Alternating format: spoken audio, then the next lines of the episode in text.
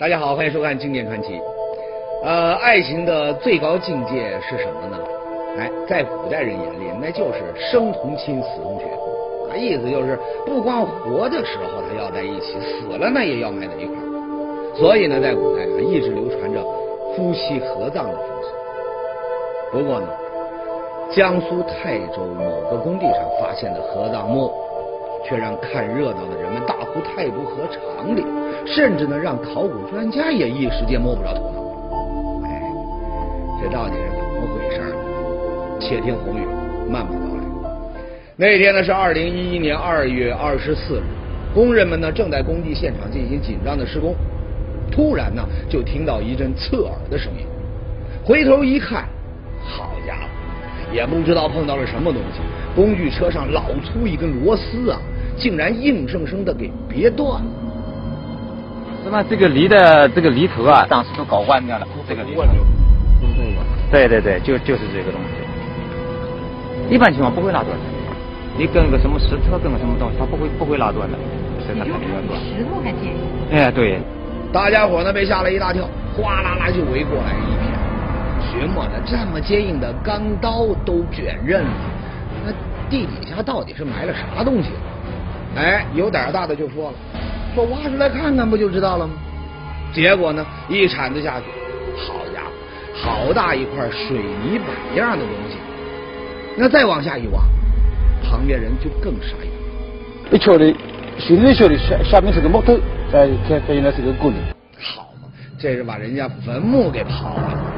幸好这几年的，工地上挖到墓地的事情是时有发生，新闻里边也常说。所以呢，工人们的第一反应，他不是吓得赶紧拜神，反倒是大着胆子靠过去，打算瞧瞧这里边到底埋了些什么。你说这万一是古墓，那可得赶紧上报。哎，看到是好像是灰布，不晓得是日本呀。这个东西是文物嘛，是古墓，古墓动不动要保护的。很快，工地上发现古墓的消息就传到了泰州市博物馆。老馆长汪维也一听，哎呦，那叫一个激动！第一，有衣服在，有衣服在证明这个就是呃这个这个墓葬啊，它的这个保护技术应该是比较好。第二，他说了外边有石灰胶浆，就是因为他当时谈到机械操作的时候，机械被那个胶浆嗯打坏了，就是头都打弯了。这个现象，这个现象他提了一下，那我就感觉到可能是一个这个胶浆墓，也就是说它可能是一个陵墓，因为胶浆墓是明代墓葬的一个特征。博物馆的工作人员呢，迅速就赶到了现场，通过一番仔细的勘测，在工地的中心部分，一共发现了两处墓葬。在这个路基的中央和西侧各有一处墓葬。王馆长一看这位置啊，心里就嘀咕开了，说这会不会是一处夫妻合葬墓？从这个墓葬的风俗习惯上看，从我们以前嗯发掘这个古墓的一些这个实际情况来看，一般呢，就男墓在东侧，女墓在西侧。不过呢，很可惜，尽管棺椁的位置和合葬的风俗一致，可是现场呢并没有发现墓碑这类可以表明墓主人身份的东西。那汪馆长一时半会儿他也难以下最后的判断。那再加上这个墓葬周围的土质呢，已经不具备考古的价值，所以为了不影响施工，汪馆长决定把两具棺木带回博物馆再进行研究。随着挖掘机一铲一铲的挖掘，汪馆长的心情啊那是越来越好。怎么回事呢？哎，原来出现在他面前的两座墓葬，果然和他想的一样。外面呢都裹着一层胶浆，那，这也验证了他的判断，这里是一座明代墓葬。可到底这棺椁里面埋葬的是不是一对夫妻，那只能等开棺再说。其实啊，这老王心里面还有个念想，他没透露给别人，是什么呢？哎，他盼着能在这两具棺木里面发现一个更大的奇迹，那就是不腐蚀。那有人可能有点不以为然，说这都几百年过去了，你看刚才挖掘的情况，这墓葬本身的安置环境呢，它也不算特别好。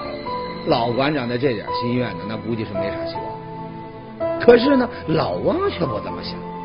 在他看来啊，不腐尸出现的概率那还是挺大的。为什么这么说呢？来，咱们先来看几样东西。这个衣服很特别的，呃，这是一个张盘龙墓，也就是八零年那个徐凡夫妇墓。画面上的明代服饰，那可都是泰州市博物馆的珍藏。当时呢，是一九八一年，泰州市博物馆呢在挖掘一座明代嘉靖年间的墓葬时啊，找到了这些保存完好的镇制品。不过呢，最让工作人员激动的那还在后头，这是什么呢？哎，棺木里面躺着的墓主人尸体，竟然没有一点腐。这一重大发现，在当时的考古界那引起了巨大的轰动，各路专家都对不腐尸的出现表现出了极大的好奇。而在之后几年的考古活动中呢？泰州市博物馆又在当地发现了一具明代的不腐尸。那为什么在泰州挖掘的明代墓葬中会出现不腐尸呢？是和当地的地理环境有关，还是这个墓葬本身它有什么独到之处？这次的合葬墓里边会不会又再次出现奇迹？哎。作为一个即将退休的老考古工作人员，那汪馆长对这个那可是相当期待。不过呢，等两具棺木被完整的带到博物馆以后，他的脸色却有点不好了。夫妻合葬墓中竟然埋藏着两个女人，是判断错误还是另有隐情？奇特的祖宗像子悄然出现，它会不会就是解开谜题的关键？江西卫视经典传奇《诡异女女合葬墓》正在为您解密。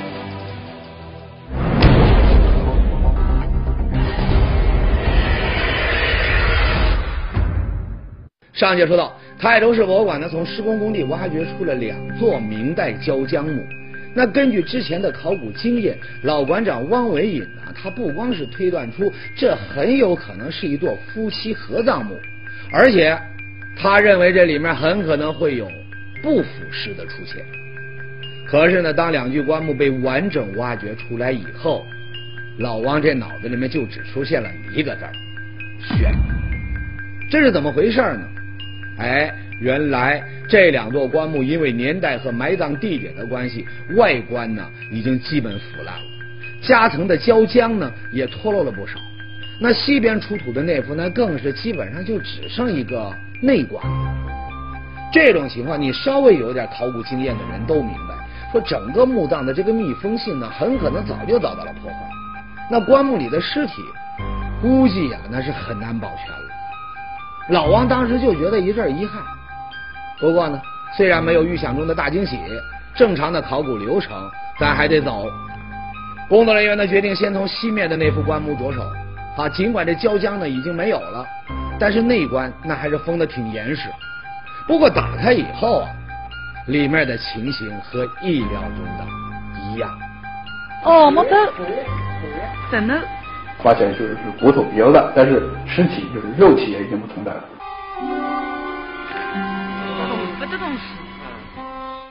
可就在大家决定收拾收拾，然后准备打开另一个棺椁的时候，有人呢却大大的咦了一声。这是又出了什么情况呢？他这个枕头比较大，是木质的枕头，在那个头的上方呢，这样一斜着在棺材上面靠着。说话的这位啊，叫郭正军，是考古学及博物馆学的硕士研究生，才刚刚参加工作不久。这回呢，可是他第一次接触这种较大型的墓葬考古任务。你别看这小伙子经验不足，这观察力那倒是不赖。他发现呢。眼前的这具尸骨呢，虽然这整体结构还算清楚，但是骨头的位置却非常凌乱。而且呢，最叫人奇怪的是，如果这墓主人他是枕着枕头下葬的话，那么他的头部呢就应该在枕头上方。就算是腐烂了，那头骨的位置那也应该在枕木的左右方向。可眼前这个却不一样。啊，他的头骨完全就是被枕头扎扎实实的压在了下面，这是怎么回事？有人就说了：“哎呀，这有什么好纠结的呀？那肯定是刚才把这棺木运回来的时候给颠的呗。”可是要想形成现在这副样子，那这具棺木非得来个一百八十度的大回转不可。但是呢，为了保持这个墓葬的原始形态，整个运送过程那是相当的小心翼翼的，基本那都是平移，压根儿它就不会出现把这头骨颠到这枕头下面去的情况。就在大家有点搞不清楚状况的时候，小郭发现了一个重要线索：头骨放进印，然后这个大的这个印都都在都在上面能看到，所以通过这个也可以看出来，他当时在发掘之前就是这样。有了这个发现呢，再联系前面看到的这个尸骨散乱的情况，那小郭呀，突然就冒出了一个大胆的想法。因为它比较乱，有可能就是别的地方它都已经死了好好长时间了，然后这个葬把它掰过来，把它合葬在一起，头骨它已经没有这么多的连起来，它这个圆的嘛，枕头它就这样放，你放在这儿的话，它极有可能这样下去的。可是，为什么要在墓主人死后才把它重新安葬在坟墓里呢？哎，这就不得不提到老馆长之前的判断，这座明代墓葬很有可能是一座夫妻合葬墓。古代呢，常有这样的事情，夫妻两个呀，如果他不是同时死亡，那么后人呢会把先过世的一方另行安置，那等到另一方他过世以后，再把这俩人共同埋葬。而为了证实自己的想法呢，小郭啊没事他就拿着这些工具翻来覆去的研究那几块骨头。别看这郭正军他是一个考古学研究生，在甄别这个尸骨方面他算不上专家，可是这小伙子呢他也是一个爱钻研的。在学校那会儿啊，他就在课余时间呢专门学习过人类学知识，啊也有点小心得。第一次参加这么重大的挖掘研究活动，他的积极性那是相当高。很快哎，他就找到了一个重要线索。什么呢？就是墓主人的盆骨。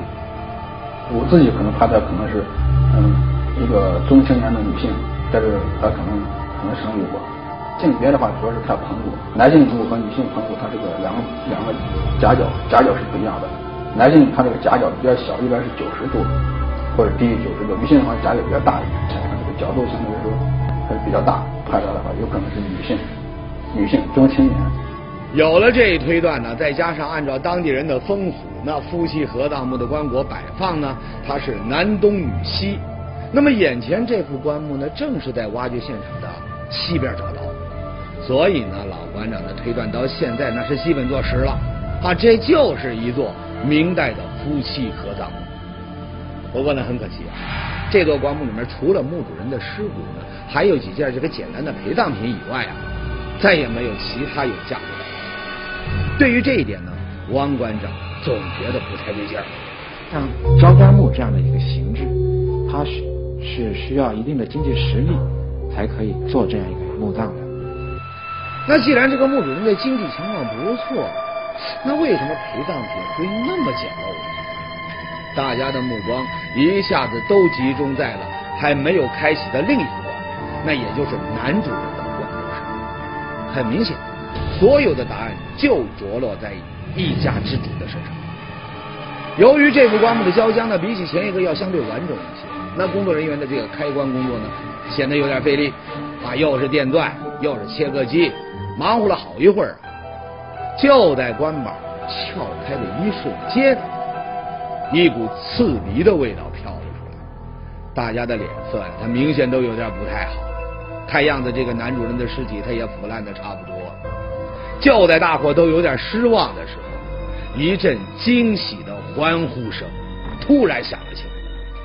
我们打开那个棺板的时候，看到里边纺织品都保存的非常完整，古尸的那个面貌还栩栩如生。当时呢，在场的人都是非常兴奋的。连皮锅，连皮锅都好的呢。很有水，肯定是好。对对，有水。周围都是用棉布、棉被包了一周，然后还有枕头戴帽子，也是上面飘了一层黄褐色的叶子。这还真是意外的惊喜。可就在大家还兴奋不已的时候呢，有人却吃惊的啊了一声。怎么回事？哎，原来出现在工作人员面前的这具古尸，不管是从他的帽子、衣服，还是整体的打扮来看，都确确实实是一位女性。哎，这可就奇了怪了啊！根据郭正军的推断呢，再加上当地夫妻合葬墓的风俗习惯，工作人员可以肯定，之前开启的棺木里面躺着的，她就是女主人。那怎么这会儿又冒出来一个女主人了呢？男主人到哪去了呢？难道说之前的判断都是错误的？这并不是一座夫妻合葬墓。可是两个女人又为什么会合葬在一处呢？他们之间又有着什么不一般的关系呢？这一连串的问题把现场人员都砸了一个眼冒金星啊！汪馆长那叫一个愁啊！考古现场找不到任何东西表明这墓主人的身份，棺木里面的陪葬物呢也异常简单，根本就没留下什么线索。这谜题到底要怎么解开？哎，就在这个时候，离挖掘现场不远的响铃村突然传来了一个好消息，有人呢发现了一块明代的墓碑。我有点去哪位？你别去了。你去，你跟到那个学过几遍？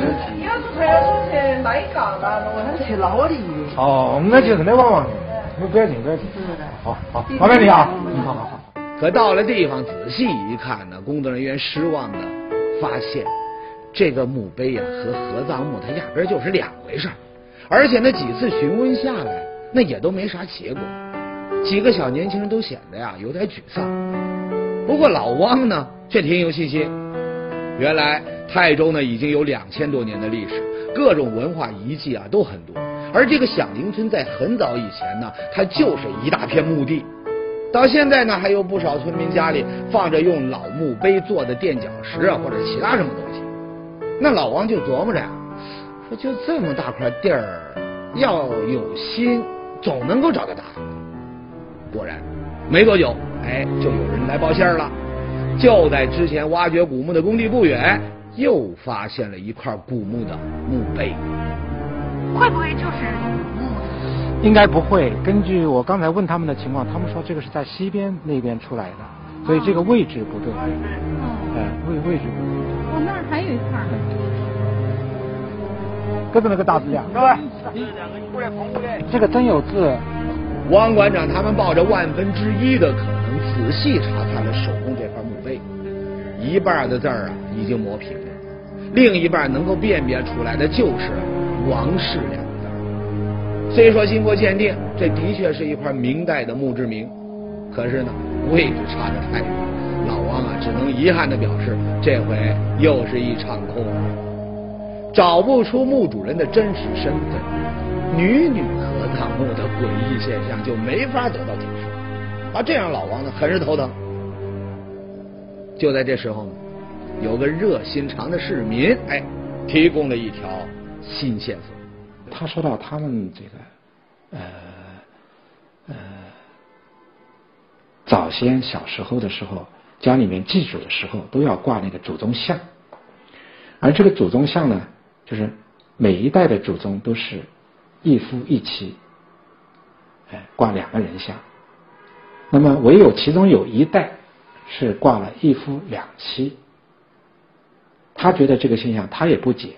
这幅画像呢是泰州人过去祭祖的时候才会拿出来的，当地人呢管它叫祖宗像。那照常理说呀，祖宗像子呢一般只画着祖宗的夫妻画像，而且能上画像的这位妻子呢，她只能是正房。你像那位爆料人说的那样，祖宗像子上。出现一夫两妻的情况，那是相当少见。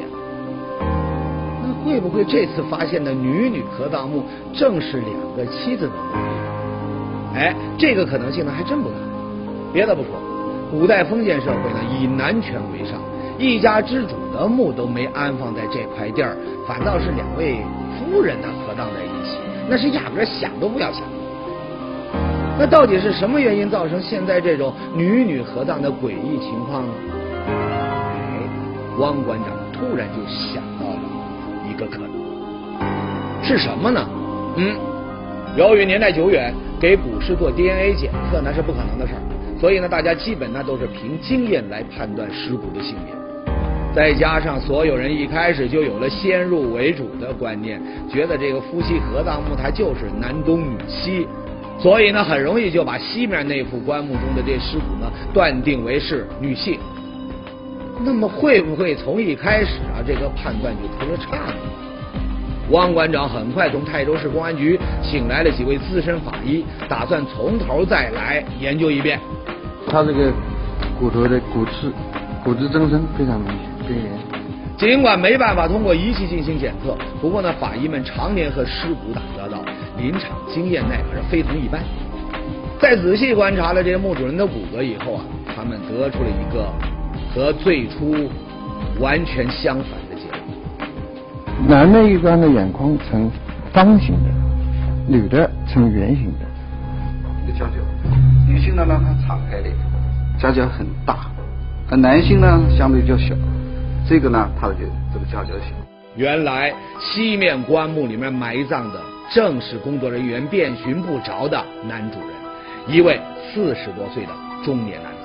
这个结果有点出乎我们原来的意料，但是呢，呃，这也解释了一个我们原来没能解释的一个疑团，就是说为什么两个女性两个女性会埋在一起，而这样呢，实际上是一男一女埋在一起。但是呢。同时，它也带来了另外一个问题，就是按照一般的这个埋埋葬的这么一个习惯，是男性的死者埋在东侧。按理说呀，女女合葬墓的谜团呢算是解开了，可还没等大家松口气呢，汪馆长呢又急急忙忙的冲进了古尸安放间。原来这还有个问题悬着呢，是什么原因导致女尸经历五百年风雨仍然栩栩如生？又是什么原因让大富之家的女主人穿着棉袍垫着草纸寒酸下葬？江西卫视经典传奇《诡异女女合葬墓》正在为您解密。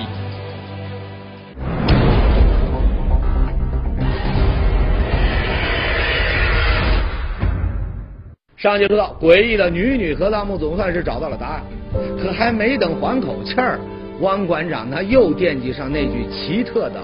不腐尸了。这一开始呢，老王就觉得这明代不腐尸出现的关键原因呢，就在于那层特殊的胶浆。那什么叫做胶浆呢？哎，它是一种保护棺木的密封方式，在明朝啊非常流行。那古人呢，把石灰、糯米之类的东西按一定比例搅和在一块儿，那捣成这浆糊状。那等到下葬的时候呢，就把这种胶浆啊。它灌进这个棺木和外观中间的缝隙，层层夯实。那要争论起来啊，它的密封性和这坚韧性，那可不比咱们现在常用的水泥差。可是大家还记得吗，刚刚开启东面那副棺木的时候，那味儿重的，在场的人呢可都被熏了个够呛，很难闻的。呃，尽管可能有人觉得里面有一点点木材香，但是长期在。地下水浸泡，各种物质混合在一起那个浸泡之后混合在一起的一些那种特殊的味道，应该是很刺鼻的。如果真是胶浆防腐，那么它不但要能隔绝空气，那还要防止这个棺内渗水。可眼前这副棺木的这个外观呢，已经彻底腐烂，连胶浆啊都出现了脱落，尸体那更是整个被浸泡在不知名的液体中。散发出来的这个气味，那就和这东西腐烂时的这个味道呢差不离儿。那要不是亲眼看见里面躺着一具保存非常完好的不腐尸，大家压根就无法相信，啊，就这状况还能出现奇迹。而且呢，更让人想不通的事情还在后头。做焦家木，家庭要有一定的经济实力，至少可以算上一个家境比较宽裕的一家。但是他的随身的衣物呢，几乎全部都是。棉制品，这座古墓在地底下已经埋藏了五百多年，里面你甭管是丝绸制品还是棉布之类的，总会有一部分化变可偏偏这回出土的这棉袍，那就压根儿不能按常理。这些被浸泡在棺液中的棉织品，不但没有半点损坏，而且呢，工作人员把它们捞出来以后，你随便怎么撕扯都没关系。随着清理工作的进一步进行，更诡异的事情还在后头。工作人员发现的这位夫人穿的衣服啊，那可不是一般的多，整整五套，加起来呢有十几件儿。更让人摸不着头脑的是，别人家的这个随身陪葬物那都是金银玉什么的，你再不济也得是铜钱。可这位倒好，每层衣服下面都垫着一沓草纸做的冥币，而且呢，这些冥币你看起来也相当的诡异，在棺液里面被泡了几百年。居然还保存的完好无缺，工作人员甚至都可以把它们完整的剥下来。难道说那些味道刺鼻的液体真有什么特殊的地方？古尸不腐的原因，那会不会也和这个有关？就在这时候，汪馆长有了一个重大的发现，什么呢？哎，就在棺木的底部，老汪呢发现了一些细碎的颗粒。那凭借多年的考古经验，他迅速就判断出这是石灰和一种叫灯芯草的植物。我觉得呢，可能这个是古代人把灯芯草作为防腐措施的呃一个措施。为什么这么说呢？原来啊，灯芯草呢，它属多年生草本水生植物，干燥的灯芯草茎呈三角形蜂窝状，有很强的吸附作用。那正是因为它的这些功效呢，古人常常把它和石灰啊混合在一起，放在棺木里面啊，当做天然防腐剂。它就是像那个活性炭一样，一是吸附一些氧气，二是吸附一些微生物。它吸附了微生物，那么人体内的那些呃那些空气当中的微生物就不容易进入到呃这个人体内，就不不容易造成一些这个这个腐败。问题是，咱们可别忘了，这座古墓呢已经在地下埋藏了五百年，尸体和陪葬物本身它就会分解产生许多的。微生物，那再加上胶浆，你再怎么牢靠密封，也多少会有一些细小的。缝隙，那外面的。水它会逐渐的。渗透到这个棺材里，那这些水本身它就会带有微生物。那要按照这个汪馆长的话说，这么长时间就全靠那几沓灯芯草来吸收吗？难道他们是完全不会饱和的吗？这会不会有点不太科学？它本来是可以带微生物的，经过了这个石灰胶浆的这么一种觅食的这么一个过滤，应该就不带微生物了。相反的，如果说胶浆有裂缝，或者说胶浆遭到破坏了、破碎了。那么这个时候渗透进去的水，它就带了微生物，导致棺木本身的腐朽。那么棺内的东西全部都会腐朽。根据汪馆长的推测，尸体在入殓的时候呢，其实呢已经做了相当充分的保护措施。除了具有超强吸附功能的这个灯芯草和石灰，墓主人身上的十几件棉质衣服。还有夹在这个衣服隔层里面的这个草纸，也在不经意间呢起到了吸湿气的作用。那再加上外面厚厚一层胶浆的密封，那更是彻底隔绝了空气的进入。这就使得这个棺木内的微生物呢很快被杀死了。那外面的微生物呢也很难通过层层防护影响墓主人的尸体。哎，不得不说呀，古人的智慧那是相当伟大的。不过呢，考古研究。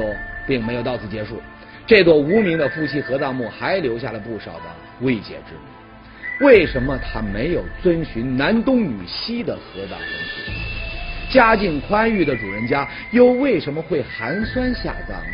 这座墓葬里面到底还藏着什么样的秘密呢？这个呢，就需要时间来慢慢解答了。